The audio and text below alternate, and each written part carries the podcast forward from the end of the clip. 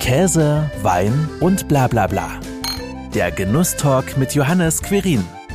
Solange das Land nicht angegriffen wird vom Ausland irgendwoher, kann ich diesen Bunker auch behalten. Aber äh, denn der Paktvertrag sagt, binnen 24 Stunden hätte ich dann zu räumen. Das ist ein strammer Zeitplan, da haben wir auch noch keine, keine Notfallliste, wie wir da vorgehen. Früher brachte ich Pilze höchstens zum Strahlen, erzählte mir Mirko Kelkum. Heute baut er sie in einem ehemaligen Luftschutzstollen in Saarbrücken an. Grund genug, mit dem Diplombiologen gleich darüber zu sprechen, wie schwer das Ganze überhaupt ist, worauf man beim Anbau achten muss und wie man überhaupt zum Pilzzüchter wird. Herzlich willkommen, lieber Mirko. Hallo Johannes, vielen Dank für die Einladung. Pilze in einem ehemaligen Luftschutzbunker zu züchten. Das ist ja nicht unbedingt eine alltägliche Idee. Pilzzüchter werden liegt ja auch da nicht so nahe. Warum macht man sowas? Aus der Not. Das war die, der Gedanke war 2009 geboren, da hatten wir die Weltwirtschaftskrise und ich hatte gerade einen äh, Jahresvertrag in der pharmazeutischen Industrie. Der wurde nicht verlängert, wie auch von meinen knapp 100 Kolleginnen und Kollegen nicht. Und ich hatte das Glück, dass ich halt, äh, sag ich mal, davor frisch von der Uni kam und noch Tatendrang hatte und noch Ideen hatte, die ich umsetzen wollte. Und meine Mutter hat mir gesagt, dass ich äh, das ganze Hauptstudium über nur davon geredet habe, mich nach der Uni dringend selbstständig zu machen, weil mir der ganze Uni-Alltag viel zu eintönig dann irgendwann geworden ist. Und als Selbstständiger, da hat man ja schon wieder viele Felder, in die man sich einarbeiten muss. Und es macht einfach Spaß, sein Wissen so peu à peu zu erweitern und mit dem halt zu wachsen. Ja, und dann habe ich mir halt einfach überlegt, was könntest du machen? Halt als letztes in den Bereichen äh, Blutdrucksenker und Cholesterinsenker gearbeitet, mich dann schlau gemacht, ob das Pilze vielleicht auch können. Und dann bin ich auf den Shiitake-Pilz gestoßen. Der wird seit langem in China verwendet, in der traditionellen chinesischen Medizin. Und so fing das dann an mit den Pilzen. Und dann hast du einfach umgeschwenkt und hast gedacht, okay, Pilze kann man ja auch so genießen und äh, bist dann zum Pilzzüchter geworden. Ja, das war jetzt keine Entscheidung, die ich selber getroffen habe, sondern die wurde mir ein bisschen im Saarland abgenommen. Hier ist ja Kulinarik, das weißt du als äh, Saarländer, weit verbreitet und ähm, auf uns sind halt schnell Köche und Einzelhändler äh, aufmerksam geworden. Ja, die haben uns dann bekniet, äh, sie doch auch zu beliefern und ähm, dann sind wir peu à peu, äh, haben wir den Gedanken mit den, mit den Nahrungsergänzungsmitteln erstmal äh, zur Seite gelegt und haben uns erstmal um den Schritt davor halt die Anzucht der Pilze gekümmert und die sind wir dann auch losgeworden zum Glück. Also es gab auch Zeiten, wo wir lange Tage hintereinander nur Pilze gegessen hatten in allen Variationen, aber die sind jetzt auch vorbei. War es denn eigentlich auch schwierig, dann zu Beginn eine geeignete Produktionsstätte, Anbaufläche für diese Pilze zu finden? Das ist ja ein landwirtschaftlicher Betrieb, ich sag mal vom Prinzip her, und du kannst da nicht irgendwelche äh, Pacht, irgendwelche Quadratmeterpreise bezahlen, die ein, ein Dienstleister, der ganz hohe Margen hat, zahlen kann. Und insofern war das schon eine Herausforderung. Das Gemäuer, in dem man das macht, leidet natürlich auch. Also die Pilzzucht ist vor allen Dingen feucht in erster Linie und da freut sich nicht jeder Bauherr drüber, wenn er so einen Gast bei sich hat, als Gewerbetreibender auch noch. Und letzten Endes war es dann nochmal meine Mutter, die ein bisschen aktiv geworden ist, Gott sei Dank, und hat sich umgehorcht und mir halt viel Arbeit auch abgenommen. Und so hat sie dann bei der, bei dem Zivilschutzamt in Saarbrücken einen der letzten verfügbaren ehemaligen Bunker reservieren können. Und ehemalig heißt, solange das Land nicht angegriffen wird vom Ausland irgendwoher, kann ich diesen Bunker auch behalten. Ich habe immer gesagt, das wird nie wieder passieren. Das ist auch hoffentlich hoffentlich äh, bleibt das so. Aktuelle politische Lage in der Ukraine lässt dann natürlich ein bisschen aufmerksam wieder werden, auch was das eigene Gewerbe angeht. Aber äh, denn der Paktvertrag sagt, binnen 24 Stunden hätte ich dann zu räumen. Das ist ein strammer Zeitplan, da haben wir auch noch keine, keine Notfallliste, wie wir da vorgehen. Ja, du hast es auch gerade eben schon gesagt, ist eine feuchte Angelegenheit, Pilze zu züchten. Vielleicht kannst du auch noch mal kurz beschreiben, wie so ein kompletter Prozess vom Beginn an aussieht. Also wir züchten nur holzabbauende Pilze, wir haben uns auf diese Kulturmethode beschränkt. Alle anderen ähm, sind mit noch mehr Arbeit verbunden und da ich jetzt weiß, wie viel Arbeit allein diese Pilzzucht macht mit den Holzsubstraten, möchte ich nicht mich noch weiter da betätigen. Es fängt an, indem man sich äh, Buchenholz in der Regel besorgt. Wir benutzen hier unbehandeltes Buchenholz aus Deutschland. Man beimpft dann dieses Holz, man fügt da halt zusätzliche Bestandteile hinzu, zum Beispiel Weizenklei, um einfach den Nährstoffgehalt zu erhöhen. Man fügt äh, Kalk dazu, um um den pH-Wert einzustellen und so zu puffern, dass der Pilz auch beim Wachstum geeigneten pH-Wert hat. Und dann wird das Ganze sterilisiert. Das ist auch sehr energiekostenintensiv. Und dann nach dem Abkühlen beimpft mit der jeweiligen Pilzsorte. Das wächst dann durch. Das dauert sechs Wochen, sechs Monate, je nach Sorte und Bedingungen. Und äh, wenn der Prozess abgeschlossen ist, dann ist aus diesem Sägespäenblock, also aus diesem Sägespäenmehl Wasser gemischt, Wasser kommt auch noch mit dazu natürlich, ist dann ein weißer Block, ein fester zusammengewachsen. Und dann kann man den Beutel, in dem das Ganze gewachsen ist, öffnen und äh, ich sag mal in die Fruchtung einleiten. Das heißt dann Licht und Feuchtigkeit und Sauerstoff. Und wenn man dazwischen das optimale Gleichgewicht findet, dann hat man auch passable Erntemengen am Ende. Was ist das Schwierigste jetzt in diesem gesamten Prozess, den richtigen Zeitpunkt für die Ernte zu finden oder vielleicht auch schon beim Beimpfen des Blocks mit Sporen? Also erstmal mache ich das seit dem zweiten Betriebsjahr nicht mehr selber, dass wir diese, diese Kulturen selber herstellen, weil das eine Wahnsinnsarbeit ist. Und da kann in der Tat eine ganze Menge schiefgehen. Das fängt dabei an, dass der Pilz, mit dem man dann den Block beimpfen möchte, auch äh, Lust drauf haben muss, diesen Block zu beimpfen. Das heißt, er muss sich in einem Zustand befinden und dieser ist sehr schwierig einzustellen. Äh, da gibt's die Holländer, die können das sehr gut. Die haben sich darauf spezialisiert und beliefern einen Großteil europäischer Züchter mit speziellem Brutgetreide. Und ähm, dieses Brutgetreide, das wird nicht so kostbar wie Gold gehandelt, aber wenn damit mal was nicht stimmt, dann kann einem gleich eine Charge für 50.000 Euro und mehr in die Wicken gehen. Und das ist natürlich schon äh, eine Hausnummer, die könnte ich mir nur einmal leisten und dann wäre Schicht im Schacht. Bei der restlichen, beim restlichen Durchwachsen passiert eigentlich wenig. Das passiert recht zuverlässig, weil der Pilz da wenig Ansprüche hat. Der verträgt da sehr hohe CO2-Werte und ist allerdings ist relativ anspruchslos. Und äh, wenn man den dann in die Fruchtung schickt, dann ist das wie beim Flugzeugflug, dann fängt die Landung an und dann äh, wird es nochmal noch ein bisschen tricky. Da hilft mir aber wirklich diese Erfahrung von 10, 12 Jahren in der Pilzzucht, sodass ich dann schon weiß, was dem Pilz fehlt. Ich weiß ja auch, wie er aussieht, wenn es ihm gut geht. Das merkt man dann schon und dann kommt es halt drauf an, durch diese Erfahrung halt richtig zu reagieren.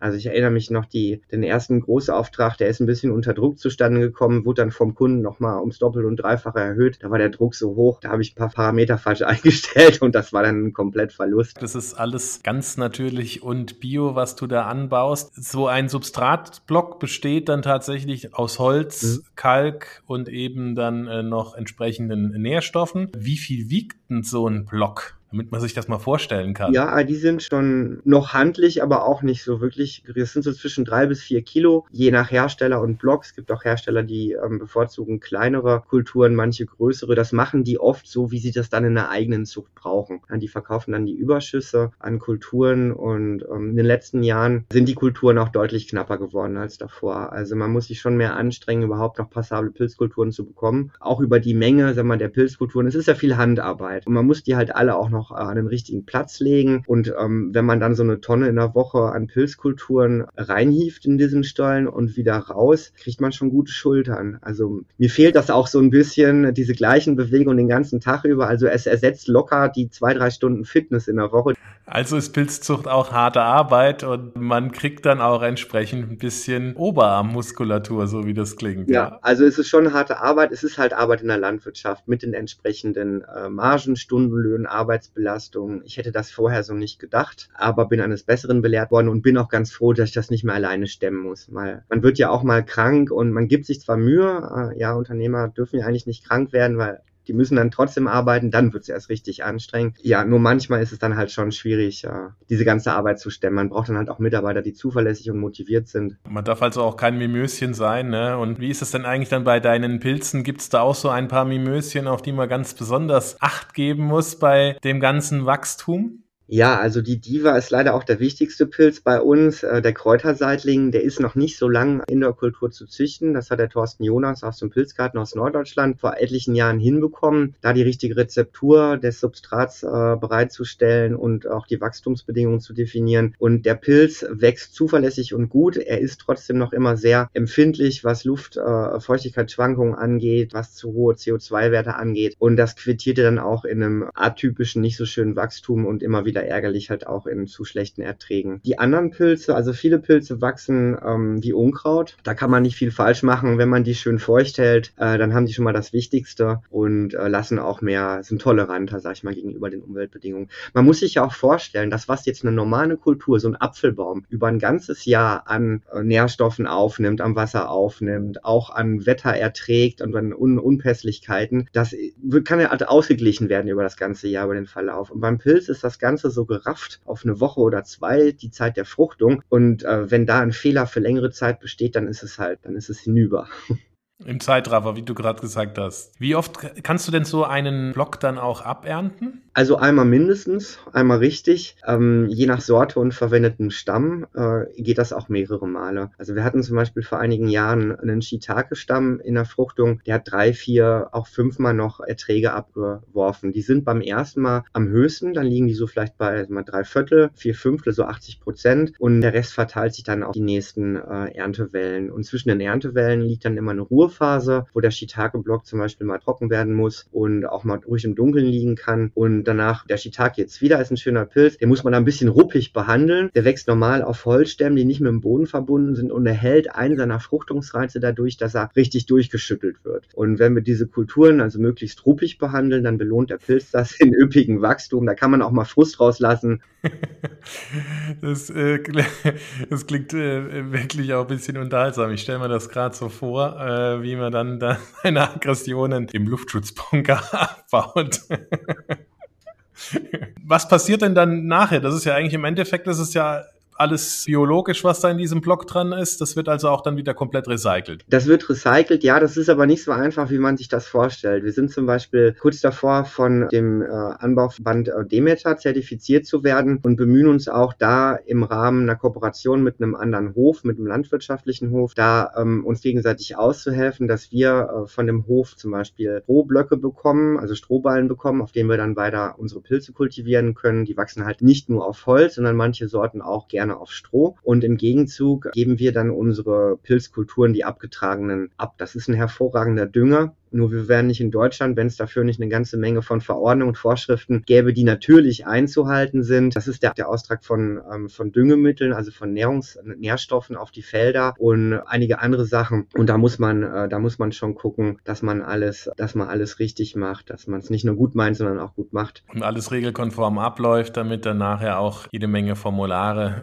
sicherlich dann ausgefüllt worden sind und jeder weiß, wo dieser Wertstoff dann tatsächlich dann am Ende gelandet ist. Aber aber wenn es so ein schöner Kreislauf draus entsteht, ist das, finde ich, natürlich äh, super und natürlich klasse. Wie viele Sorten baust du denn äh, im Moment aktuell dann auch an? Also es sind leider nicht mehr die vorpandemischen 12 bis 15 Sorten, die wir anhaben, sondern es hat sich ein bisschen kondensiert auf acht Sorten, die sich gut halten, gut nachgefragt werden und ja, wo auch die Erträge so weit sind, dass wir die nicht durch andere Sorten kompensieren müssen. Wir haben halt schon ein paar Liebhabersorten mit dabei, die wir deutlich günstiger als sonst im Handel anbieten. Wir wollen ja auch mal was Neues anbieten bieten und äh, ich sag mal den Kunden, unseren Stammkunden vor allen Dingen ein bisschen Abwechslung bieten, auch den Gastronomen. Und da versuchen wir das Preisniveau eigentlich immer, immer bestrebt gewesen, das möglichst gering zu halten. Äh, jetzt haben wir halt so acht Sorten, da sind halt immer der Kräuterseitling, der Shiitake-Pilz mit dabei, also die beiden wichtigsten holzerbauenden Sorten in Deutschland. Der Austernseitling natürlich auch. Der wird allerdings gerne auf Stroh angebaut, weil der Rohstoff eigentlich billiger, günstiger zu beziehen ist. Und äh, wir haben aber auch einen Verwandten vom Austernseitling, der ist knatschgelb. Das ist der Limonseitling, der hat so ein bisschen fruchtigere Note und und die Samthaube, den norditalienischen Pio-Pino-Pilz, der halt so knackig ist, auch nach dem Garn und äh, halt auch diesen pfeffrigen Abgang hat. Das heißt, ganz interessantes Aroma mitbringt, gerade für irgendwie ein Ragout oder so, wo mal ein bisschen kräftigere, kräftigere äh, Geschmäcker so ähm, nachgefragt sind, so gut ankommen. Und schmerzlich vermissen tun wir in dieser Saison die weißen und braunen Buchenpilze. Da haben wir uns hier im Saarland die Hacken abgerannt, dass die hier gut in den Markt eingeführt werden. Das hat so sieben, acht Jahre gedauert, dass die Kunden nicht mehr im großen Impult drum rumstanden und sagen, das sieht ja aus aus wie der weiße Knollenblätterpilz, den esse ich garantiert niemals. also Widerstände sind natürlich immer zu überwinden, aber wenn ein Pilz gut schmeckt, dann ist der leicht relativ leicht zu überwinden. Die, auf die müssen wir halt zum Beispiel dieses Jahr verzichten, weil einfach äh, auch die Pilzproduzenten, die, die äh, Substratproduzenten ein bisschen ähm, weniger produziert haben als vor der Pandemie. Also ist es dann so, wie du schon eben angedeutet hast, dass die Nachfrage zu groß ist, dass tatsächlich dann weniger Substratblöcke dann auch auf dem Markt vorhanden sind. Ich habe natürlich auch von dir ein paar Pilze geschickt bekommen. Die habe ich jetzt nicht frisch hier bei mir auf dem Tisch, weil ich sie schon vorher mal gekocht habe. Und ich muss auch ehrlich sagen, das war wirklich äh, extrem schmackhaft. Und äh, ich habe selten solche aromatischen Pilze äh, gegessen. Ähm, das finde ich wirklich fantastisch. Ich habe das Ganze als Pilzrisotto verarbeitet und du hast auch schon gerade gesagt, die Samthaube, ich vermute es zumindest, dass es die war, die da wirklich auch noch einen richtigen Biss hatte und sehr, sehr aromatisch, pfeffrig, würzig und es war total spannend, dass jeder der Pilze so sein ganz eigenes Aroma und alle haben ihre eigene Charakteristik so im Geschmack und ja, ich kann nur sagen, Respekt dafür, was du da anbaust. Ja, Dankeschön. Also es ist einmal die Vielfalt, die uns halt äh, zusätzlich zu den Kundenrückmeldungen, die schon des Öfteren so positiv sind wie deine zum Glück, die halten uns halt bei der Stange, weil ich habe ja schon erzählt, Arbeit ist es ohne Ende. Ein, ein Großteil der, ich sag mal, des, der, der Befriedigung äh, als Pilzzüchter bekomme ich halt auch durch die positive Rückmeldung. Ja, wir sind auch ganz froh, wir sind in der Gastronomie seit langem halt gut vertreten, immer wieder und ähm, es gibt halt nur wenig Stammkunden, sag ich mal, die uns dann auch von der Karte werfen. Ähm, jetzt durch Corona haben wir halt schon gemerkt, dass halt, sag mal, das Feld sich ein bisschen leider ausdünnt. Wir leiden ja auch von den Umsätzen her mit unseren Gastronomiekunden zusammen und unter der Situation. Auch die, die saarländischen Sterneköche belieferst du auch. Ja, aber die machen äh, nicht die Menge aus. Das ist natürlich immer sehr charmant, wenn dann auch nachgefragt wird. Ich kenne halt auch viele, ich sag mal, persönlich sieht man sich dann natürlich auch, wenn man sich beliefert oder auch mal im Betrieb besucht wird. Aber äh, ich sag mal, die Nachfrage, die ist, die durch die Gastronom, die ganz normal um die Ecke ihren Gasthof haben und so, die ist natürlich durch die Bank größer. Also die Wertschätzung ist, sag ich mal, die ist breit verteilt.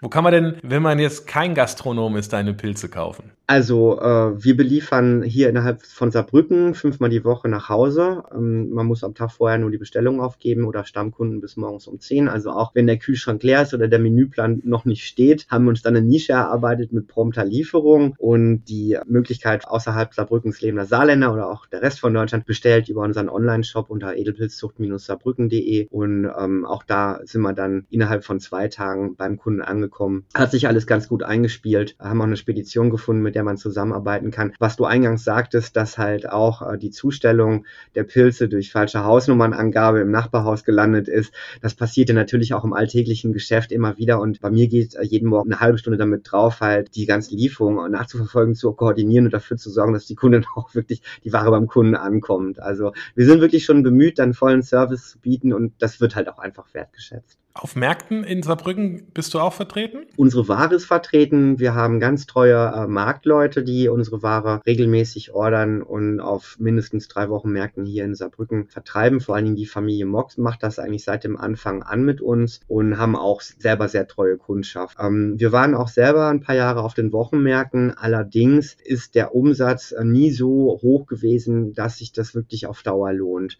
Ja, solange es dann trotzdem die Pilze ja dort vor Ort gibt, dann ist das ja eine klassische Win-Win-Situation für, für alle, sowohl für dich, für einen Händler, aber auch für einen Endkunden, der dann dort dann auch regionale Pilze aus Saarbrücken kaufen kann. Was ist denn eigentlich dein persönlicher Lieblingspilz? Der weiße Buchenpilz, aber der ist ja leider dieses Jahr nicht mehr da. Nein, jetzt dieses Jahr, wir haben ja schon 22, also mit ein bisschen Glück haben wir den spätestens zum Herbst wieder im Programm. Ansonsten ist der Kräuterseitling genauso toll, der lässt sich auf so viele Art und Weise zubereiten, halt diese Scheibchen schneiden, anbraten, bis der so ein braunes, so braune Ränder wie eine Kartoffel bekommt, eine Bratkartoffel, dann ist der perfekt. Also wer keine Pilze isst, soll den noch einmal probieren, eine letzte Chance geben und kann er sich durchaus von überzeugen lassen. Wie oft stehen denn Pilze bei dir auf dem äh, wöchentlichen Speiseplan? Also zurzeit maximal einmal die Woche, was aber auch daran liegt, dass wir äh, relativ wenig im Moment äh, produzieren. Und äh, wenn dann mal wieder viel nachgefragt wird, bleibt für die Pilzzüchter, bleibt selber kein Pilz zum Essen übrig. Oh. ich an. Aber ich bin auch mal ganz froh, weil die eine oder andere Sorte, da habe ich wirklich schon sehr viel von gegessen in allen möglichen Variationen. Also wird man dann auch so ein bisschen zum Kochprofi und zum Rezeptprofi. Das gibt doch bestimmt sicherlich dann auch viele Fragen an an dich, wenn man das dann bei dir bezieht? Ja, wie kann man die denn am besten zubereiten? Ja, durchaus, durchaus, Johannes. Äh, es ist leider so, dass diese Arbeit so äh, lange Arbeitstage mit sich bringt, dass ich ähm, ein Defizit in den zehn Jahren wirklich, also mein Wunsch, wie ich dann ein Rezept, was ich raussprudeln kann und so, das ist nur ein Bruchteil von dem, was ich mir eigentlich erträumt hatte. Also das Kochen ist auch im Rahmen der Arbeitsteilung größtenteils ausgelagert bei mir. Das heißt, ich freue mich immer, wenn äh, ich von meinen Gastronomiekunden gute Tipps bekomme, weil die setzen wir dann gerne nochmal um. Ansonsten haben wir, glaube ich, schon alle Variationen einmal durch. Einmal durch, ja. Das Tolle ist ja natürlich, deine Pilze braucht man eigentlich gar nicht so stark zu reinigen, sondern äh, einfach tatsächlich nur zu gucken, dass da keine Holzreste dran sind, ne? Genau. Im Verhältnis zu äh, frei wachsenden Pilze ist das natürlich schon mal arbeitsschonender, als dann tatsächlich dazu gucken, wie putze ich die denn richtig, ne? Ja, ja, ich glaube, das wissen unsere Köche, die wir beliefern, auch sehr zu schätzen, dass die fast pfannenfertig, wie es heißt, ankommen. Also wenn man da guckt, was ein Kilo Pfifferlinge äh, im Großhandel kostet,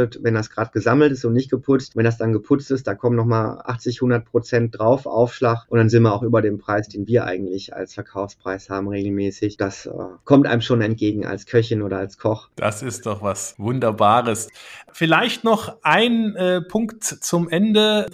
Ein Pilzmythos hält sich ja auch immer noch hartnäckig. Das passt ja auch nochmal zum Kochen, dass man Gerichte mit Pilzen nicht wieder erwärmen kann. Ist das denn tatsächlich so? Nee, das würde ich jetzt nicht sagen. Das geht auch für, sagen wir, für Miesmuscheln oder also Meeresfrüchte gilt das ja nicht. Man muss halt nur zusehen, dass der Teller, wenn er dann, wenn man sich aufgetan hat, den Rest der Portion möglichst schnell runterkühlt, weil Pilz wie auch Fischeiweiße sind leichter abbaubar und ähm, werden halt einfach von Mikroorganismen schneller zersetzt und das Gefährliche an Eiweißabbau sind immer die Aminosäuren, die dabei entstehen. Einige sind halt dabei giftig, also Eiweiße bestehen halt aus einer Kette von Aminosäuren. Einige davon, die Abbauprodukte, die sind einfach giftig, schlecht verträglich. Und äh, wie bei reifen Käse entsteht auch bei sehr reifen Pilzen und abgebauten Pilzen entsteht halt viel Histamin. Äh, dabei kann halt auch eine Nahrungsmittelunverträglichkeit entstehen und das wäre eigentlich zu schade bei einem schönen Produkt. Ja, und einfach runterkühlen, ne? schnell runterkühlen, in den Kühlschrank stellen, werden Balkon halt bei den Temperaturen auf dem Balkon einfach stellen, einfach am nächsten Tag dann wieder reinholen, einfrieren oder halt schnell danach einfrieren oder am nächsten Tag nochmal essen oder irgendwann. Also Teller muss man auf keinen Fall, um Gottes Willen, wenn er nicht aufgegessen wird oder die Pfanne wegtun. Nein, nein.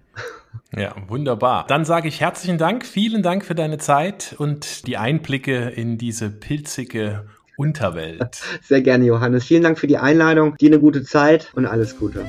Das war Käse, Wein und bla bla bla. Der Genusstalk mit Johannes Quirin. Dir hat dieses Gespräch gefallen? Dann abonniere den Podcast, um keine neue Folge zu verpassen. Bis zum nächsten Mal.